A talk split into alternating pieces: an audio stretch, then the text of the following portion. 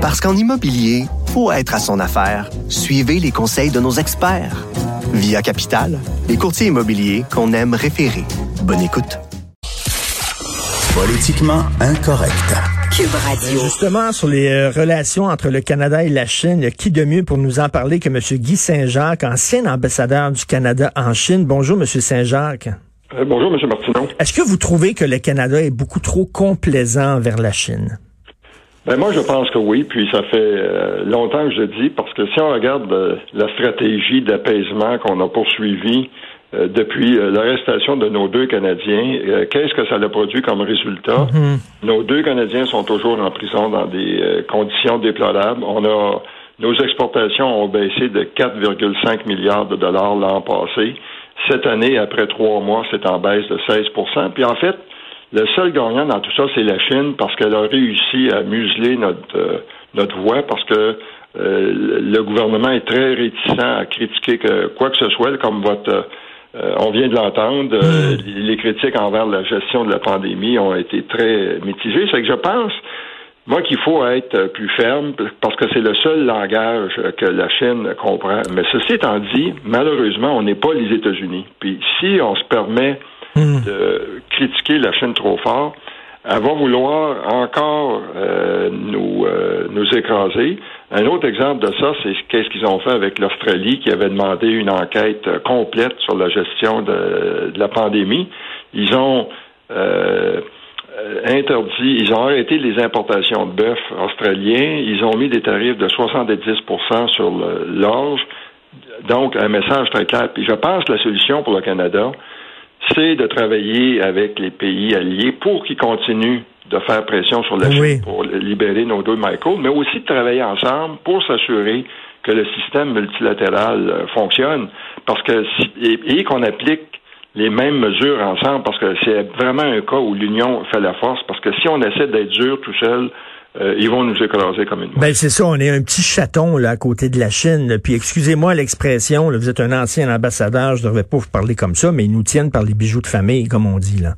Ben oui, puis euh, euh, malheureusement, on n'a pas de, de levier pour les influencer. On en avait un jusqu'à il y a quelques années parce qu'ils ils auraient beaucoup voulu signer un accord de libre-échange avec le Canada. Ça aurait été le premier pays du G7 avec qui euh, ils auraient fait ça, mais c'est disparu parce que, bien sûr, le, le nouvel accord Canada, Mexique, États-Unis euh, interdit ça à toute fin pratique. C'est que là, euh, pour eux, on est plus intéressant. On est leur 21e partenaire commercial. Et puis, euh, euh, ils ont oublié toute euh, l'assistance qu'on a apportée euh, au pays. L'ACDI a dépensé euh, plus d'un milliard de dollars. Ah, Il y a eu oui. Une période où ça allait très bien, mais oups, avec Xi Jinping, depuis que Xi Jinping est devenu a pris le contrôle en novembre 2012, on assiste à une Chine qui est devenue beaucoup plus arrogante, puis assertive, et qui n'hésite pas à punir les pays qui euh, font pas ce qu'elle demande. Les deux Canadiens là, ont été arrêtés neuf jours après euh, euh, l'arrestation à Vancouver là, de la fille de Huawei, du fondateur de Huawei. Euh, il y a un lien direct entre ça. Là. Évidemment, la Chine refuse de le dire, mais quoi, ils sont accusés d'espionnage? Est-ce que ces accusations-là ont, ont un certain fondement ou euh, la Chine voulait seulement se, venger? Ben, en fait, euh, l'ambassadeur euh, chinois au Canada, Tsong Pei s'est échappé la semaine passée parce qu'il a admis que c'était l'arrestation euh, était liée au cas de Mme Mang. Puis, en fait, la, loi sur la sécurité nationale en Chine est tellement vague que c'est très facile de trouver quelqu'un coupable. Puis, ce que la Chine fait, c'est qu'elle surveille beaucoup d'étrangers. Euh, Dans le cas de M. Spaver, ce qui les dérangeait, c'est que c'est un ami personnel de Kim Jong-un, le leader euh, euh, nord-coréen. C'est lui qui avait organisé la, la visite euh, du basketballeur américain, là, flamboyant, là, euh, il y a quelques années. Et dans le cas de Michael Kovic, ben, c'est, c'est quelqu'un qui s'intéressait, qui travaillait maintenant, là, il est en congé euh, du gouvernement, puis il travaillait pour une organisation internationale, puis il s'intéressait aux relations de la Chine avec la Russie, puis euh, avec le Japon, puis euh, il, il, faisait, il rencontrait des gens, puis il posait des questions. C'est, très facile de prétendre euh, que c'est un espion, mais comme j'ai toujours dit, en Chine, il n'y a pas de coïncidence. Et puis, l'arrestation euh, de ces deux Canadiens-là, c'était pour mettre de la pression sur ben le gouvernement canadien. Parce que j'ai vécu, moi, la même chose quand j'étais ambassadeur. Euh, à la demande des Américains, on avait arrêté un espion chinois qui était à Vancouver, un dénommé euh, Subin. OK. Une semaine plus tard, ils ont arrêté un couple de missionnaires canadiens, Kevin et Julia Garrett. Puis, quand j'allais au ministère des Affaires étrangères pour dire de les libérer, écoutez, c'était des missionnaires, c'était des gens qui faisaient des, des bonnes œuvres, ils me disaient, ben écoutez, si vous retournez, M. Soubin, on va faire preuve de bonne volonté. OK, donc c'est des otages, finalement, là, en disant, là, ils veulent, ils veulent, ils prennent ces gens-là en otage pour faire pression sur le Canada. Tout à fait, tout à fait. incroyable. C'est pour, ça que euh, j'entendais encore là, Eddie Goldenberg, l'ancien conseiller de M. Euh, Chrétien, qui disait il faut négocier le retour de Mme Mang pour euh, le retour de nos deux Canadiens. Ben là, ça serait de euh, célébrer le succès de leur politique de prendre des otages. Puis moi, je pense que ça c'est contraire, euh, euh, tout à fait contraire à nos valeurs. On ne peut hmm. pas céder à ce genre de chantage-là. C'est ça, c'est toujours la même la même question qui se pose. Euh, par exemple, lorsqu'on a vendu euh, des, des, des tanks à l'Arabie Saoudite, euh, est-ce qu'on fait affaire à des pays qui partagent pas nos valeurs ou où on ne fait pas affaire avec eux? En même temps, il y a des gens qui disent que c'est très angélique, très idéaliste de dire on veut rien savoir de, de l'Arabie Saoudite, on veut rien savoir de la Chine, qu'on a besoin d'eux, que le monde est hyper connecté, que veut veut pas, il faut se pincer le nez et faire des affaires avec eux. Il y en a d'autres qui disent non, faut euh, défendre nos valeurs, il faut être cohérent. Vous en pensez quoi? Ben là-dessus, euh, j'ajouterais un élément. Euh, parce que dans certains cas, il y a une question qui se pose, comme dans le cas de l'Arabie Saoudite, quelle est la vraie utilisation de, ces véhicules-là?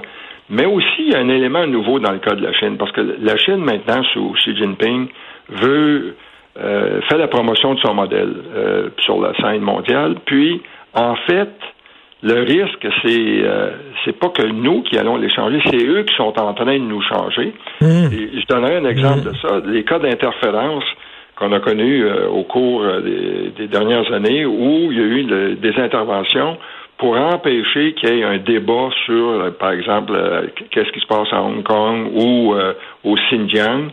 Euh, sur un campus universitaire ou une autre université où, qui, euh, où il y avait un institut Confucius euh, financé par la Chine, où l'université se faisait dire si cet événement-là a lieu, on coupe le financement à, l'institut. Ça fait hmm. ça, ça soulève une question beaucoup plus fondamentale. Puis moi, je pense que ça devrait être la base de notre réévaluation de notre relation avec la Chine, dire quelles sont nos valeurs fondamentale. Ben, tout à fait. Mais j'aime bien, j'aime bien la phrase que vous avez utilisée, c'est-à-dire que nous autres, on se dit, euh, on va les changer, on va faire des affaires avec eux, l'Occident va faire des affaires avec eux, puis on va changer la Chine. Non, c'est eux qui sont en train de nous changer, nous. Et euh, écoutez, quand vous étiez ambassadeur euh, du Canada en Chine, ça devait être passionnant, parce que c'est quand même une culture millénaire, c'est un grand pays. Est-ce que, est-ce que vous vous sentiez écouté, espionné? Pensez-vous ça? Constamment. Puis, euh, je vais vous donner euh, un exemple drôle. Euh, j'ai vécu 13 ans en tout en Chine. La deuxième fois qu'on était là, de 95 à 99, ma fille cadette, Élise, qui devait avoir à peu près 13 ans, 12-13 ans à l'époque, elle faisait ses devoirs avec une amie au téléphone. Puis puis, naturellement, ça prenait des heures. Puis là, après à peu près une heure et demie, elles arrivent toutes les deux à leur leçon d'espagnol, c'est qu'elles se mettent à parler en espagnol. Puis là, une voix se fait entendre, continue à parler en français, sinon la ligne va être coupée.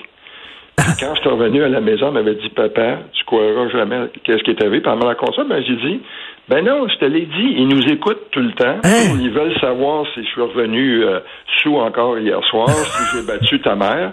Puis le pauvre gars qui écoutait la conversation, il n'y avait pas son ami qui parle espagnol pour entendre qu'est-ce que vous disiez. Et puis, moi, j'ai eu beaucoup d'autres exemples comme ça où c'était clair qu'ils avaient intercepté un message qui me demandait d'aller faire une démarche au euh, ministère des Affaires étrangères ou qu'ils euh, euh, étaient déjà au courant. De, et donc, donc, c'est ça, mais comme vous dites, là, ils écoutent pour savoir les faiblesses de la personne pour pouvoir le, faire chanter. Oui, puis ils montent des dossiers, puis euh, et, donc, dans, je veux dire, c'est un art pour eux. Ils, sont très efficaces, ce qui veut dire que ça complique les choses quand on est diplomate là-bas, puis qu'on sait que les conversations sont, sont écoutées, puis c'était toujours un message aux, aux, politiques qui visitaient. On disait faites attention parce que toutes vos conversations sont écoutées. Puis en fait, ça s'applique aussi au Canada parce qu'il y a beaucoup de gens qui sont imprudents puis qui ont des des conversations sur leur cellulaire qui sont euh, ben oui. devraient, pas être faites sur des appareils cellulaires parce que c'est très facilement interceptable. Puis euh, il y a eu un cas il y a quelques années à Ottawa où il y avait eu justement on avait découvert qu'il y avait des antennes, puis personne ne savait c'est qui qui avait installé ça. Moi, je soupçonne que c'était probablement euh, relié à l'ambassade de Chine. Euh, Monsieur Alain Perfit, je crois, il y a quelques années, euh, un, intellectuel français avait écrit dans les années 60, quand la Chine s'éveillera, le monde tremblera. Ben la Chine s'est éveillée et le monde effectivement tremble. Monsieur Saint-Jean, je rêverais de faire une super longue entrevue avec vous. Moi, je suis passionné par la vie d'ambassadeur, surtout dans des pays comme en Chine. Ça doit être passionnant. On dirait que c'est un roman de John Le Carré. J'espère qu'on va se reparler bientôt. Merci, Monsieur Saint-Jacques. Merci et bonne journée. Merci. Guy Saint-Jean, ancien ambassadeur du Canada en Chine.